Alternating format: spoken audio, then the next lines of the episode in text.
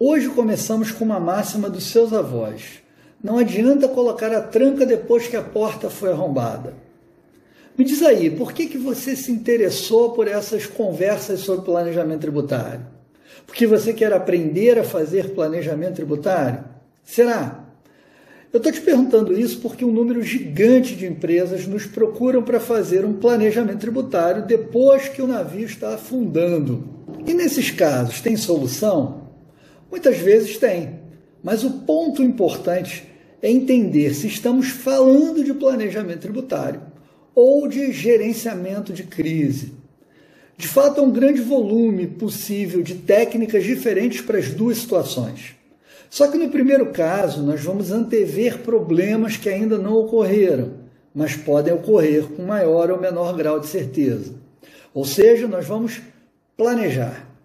No segundo cenário, Gerenciar o problema é buscar soluções para mitigar os efeitos fiscais.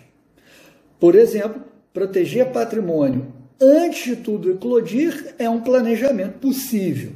Depois que já chegaram as execuções fiscais, pode ser considerado uma fraude fiscal.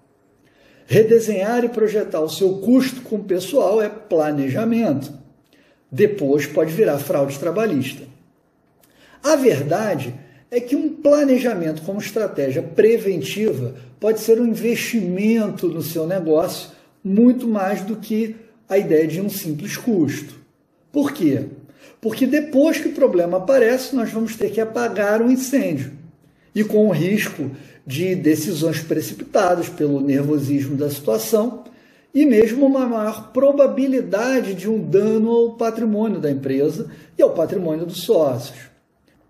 Possivelmente tem muita água no nosso caminhão-pipa para apagar o seu incêndio.